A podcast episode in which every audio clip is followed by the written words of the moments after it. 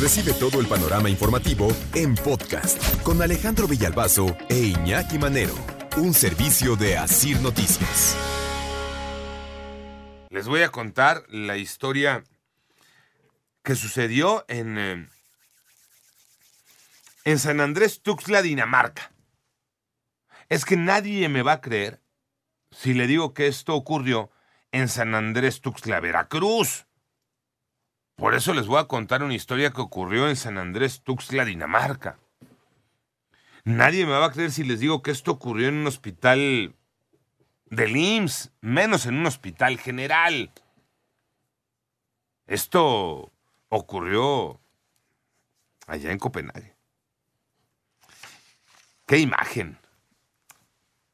El techo del hospital no resistió. No resistió el peso del agua que se acumuló por la lluvia del lunes por la noche en San Andrés Tuxtla.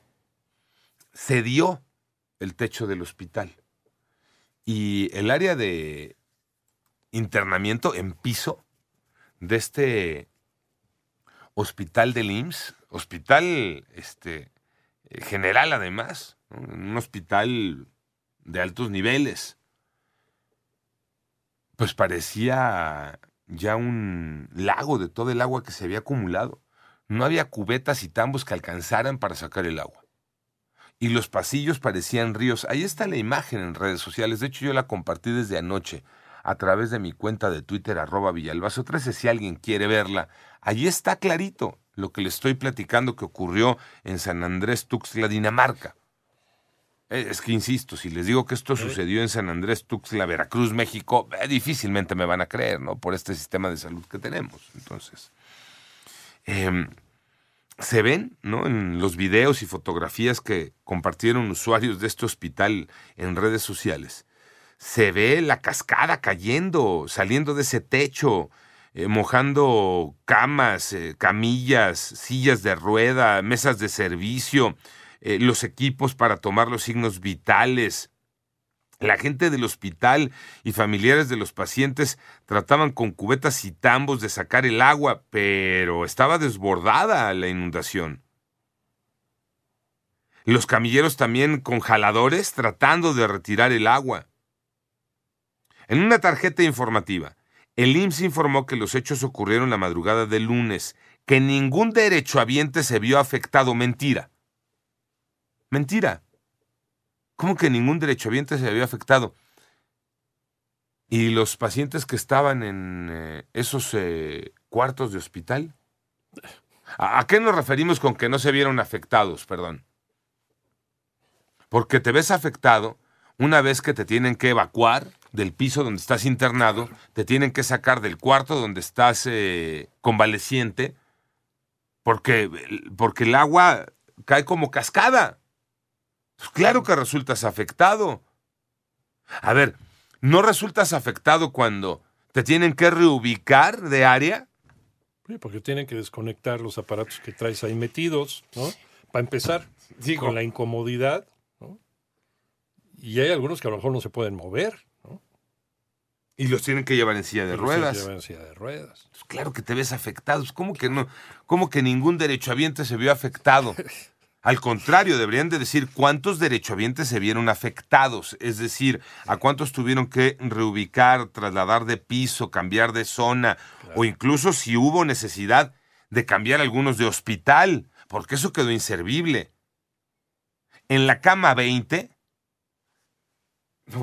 la cantidad de agua que cae, que es la imagen que más ha eh, llamado la atención.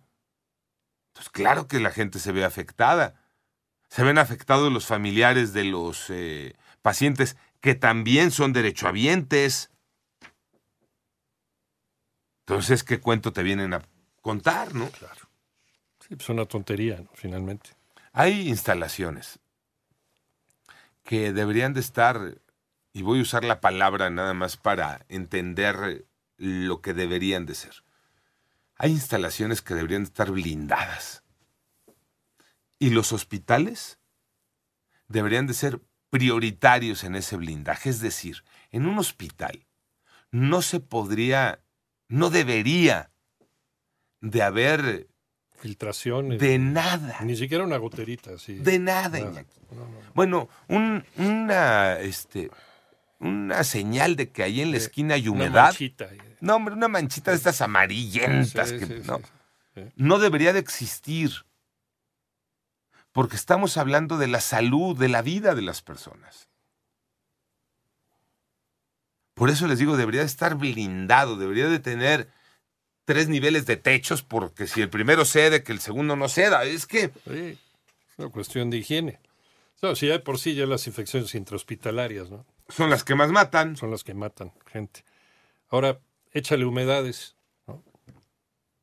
No, mira, échale que estás tú convaleciente, estás en la cama del hospital y estás conectado a tu suero, a tus medicamentos, a tu oxígeno. eh, Y de pronto hay que correrle porque se viene abajo, todo el plafón, el... todo. qué horror, Pero además no puedes correr, qué horror. No, pues, ¿a dónde? ¿no? Pues, ¿A dónde me voy? Si estoy en camilla, estoy en una cama de hospital, ¿a dónde me voy? Estoy conectado, traigo suero, traigo... Hay que esperar a que llegue un camillero y me ayude a, hacer el movimiento, a levantarme. levantarme en el caso que sea. Sí. Y si no puedo caminar, Pues que traigan y acerquen una silla de ruedas. estoy recién operado, traigo una herida ahí, traigo... No, no, no. Pero vamos a suponer, ¿no? Sí. Que en ese salpicar de esa agua sucia que se acumuló en ese techo, que se dio y se vino abajo y se formó la cascada y me cayó en la cama del hospital donde yo estaba convaleciente y está, está la, la herida porque Está todavía no cicatriza y ahí se me mete esa agua. Tienes una infección. Bueno, Eh. pero que te anda matando esa infección. Sí, sí, sí. Quién sabe qué demonios trae en su paso el agua, ¿no? Por la- el plafón y por el edificio. Y discúlpenme, pero no estoy exagerando, ¿eh? Eso es lo que ocurre. Pero bueno, les digo que esta historia sucedió en San Andrés, Tuxtla, Dinamarca. Nadie se preocupe. No ocurrió en San Andrés, Tuxtla, Veracruz. Mucho menos en un hospital general del IMSS. Panorama informativo.